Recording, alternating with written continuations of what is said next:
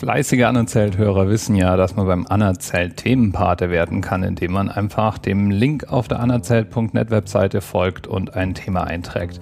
Das hat wunderbar, wie sie auf Twitter heißt, schon mehrere Male gemacht und auch die heutige Folge ist sozusagen ihr gewidmet. Es geht um einen Rekord, um einen ganz angenehmen Rekord finde ich, denn es gibt Schlimmeres als der größte Mensch der Welt zu sein.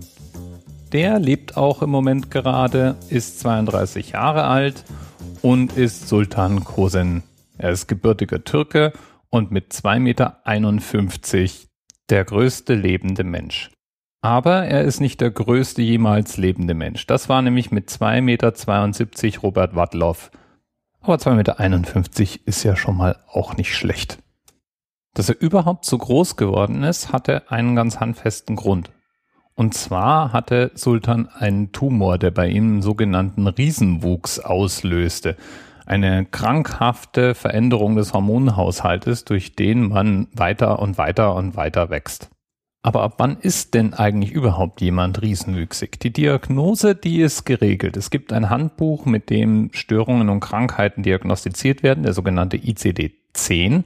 10 ist dabei die momentan aktuelle Version. Und auch der Riesenwuchs kommt darin vor. Leider gibt es den Riesenwuchs nicht nur in Gesamtheit, also dass der ganze Körper größer ist als im normalen Bevölkerungsdurchschnitt, sondern der kann auch teilweise oder nur auf Gliedmaßen bezogen auftreten. Und das ist natürlich dann auch hochgradig unangenehm für die Betroffenen.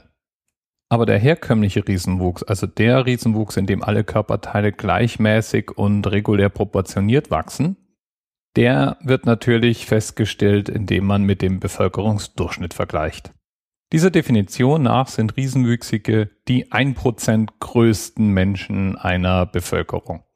Wenn man also in einer einigermaßen gemischten Gruppe die Körpergrößen aller ihrer Mitglieder erfasst, dann wären die 1% größten Mitglieder dieser Gruppe riesenwüchsig.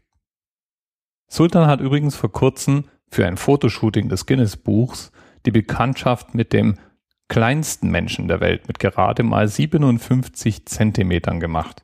Das heißt, da sind um die zwei Meter Größenunterschied zwischen diesen zwei Männern. Wahnsinn. Ich bin ja nur 1,94 Meter groß und trotzdem irritiert es mich schon immer, wenn ich mal jemanden begegne, zu dem ich aufschauen muss. Bis bald. TMRS 10, 9, 8. The experience of 47 individual medical officers was hier über die Geheimzahl der Illuminaten steht. Und die 23.